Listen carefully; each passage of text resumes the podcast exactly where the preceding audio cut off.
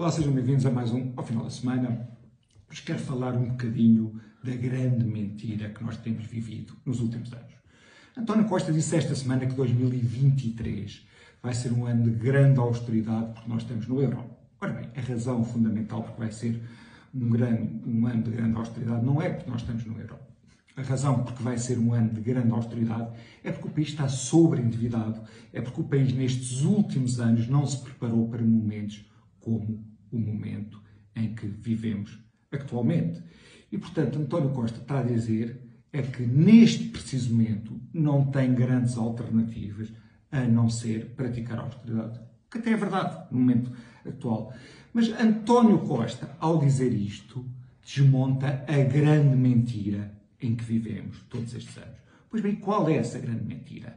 Relembrando um bocadinho a história, Portugal estava -se a endividar a um nível muito elevado.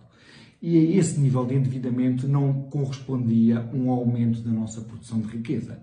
Até que os mercados, os credores, começaram a ver que não seria seguro emprestar a Portugal, a não ser cobrando um juro muito alto, só aí é que compensava esse risco.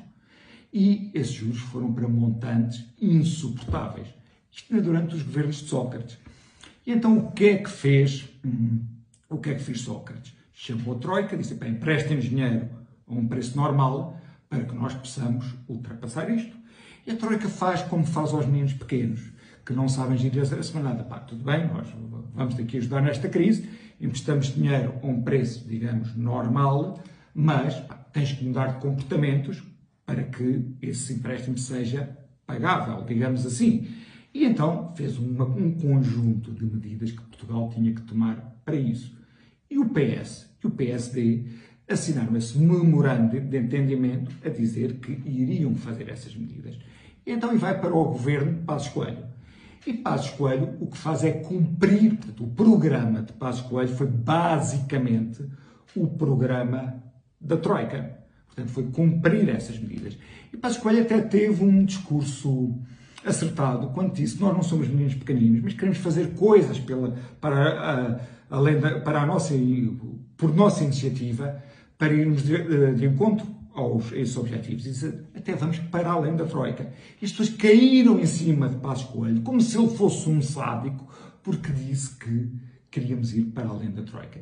Portanto, a narrativa que o Partido Socialista conseguiu que os portugueses acreditassem, que os portugueses gostam de boas mentiras, foi que nós não estávamos a ter essa política, porque éramos obrigados a ter essa política no estado em que estávamos, mas porque Passos Coelho era um sádico, não era um político normal, que gosta de ser amado e que gosta de ganhar eleições. Passos Coelho era uma pessoa que gostava de ir de férias para Manta Rota e ter um grupo de pessoas a insultá-lo.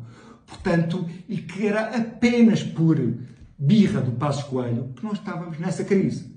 Portanto, nós chegámos àquela situação em que houve um deslocado que esfaqueou uma pessoa, em que houve um médico que veio ter que vir suturar as feridas e que as pessoas revoltavam-se contra o médico que suturava as feridas, pois fazia sofrer a pessoa durante esse ato, e não contra o deslocado que provocou essas feridas.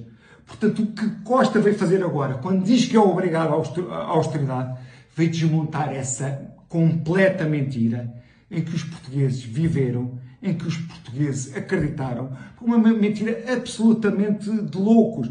Eu lembro-me, por exemplo, de amigos meus a publicarem páginas do Diário de Notícias, meus amigos de esquerda, que diziam as medidas todas da Troika, não me esqueço disto e tudo mais.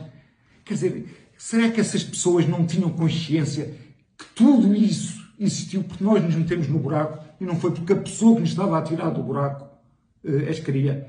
Era sobre isto que eu queria conversar convosco esta semana. Cá nos vemos. Até para a semana.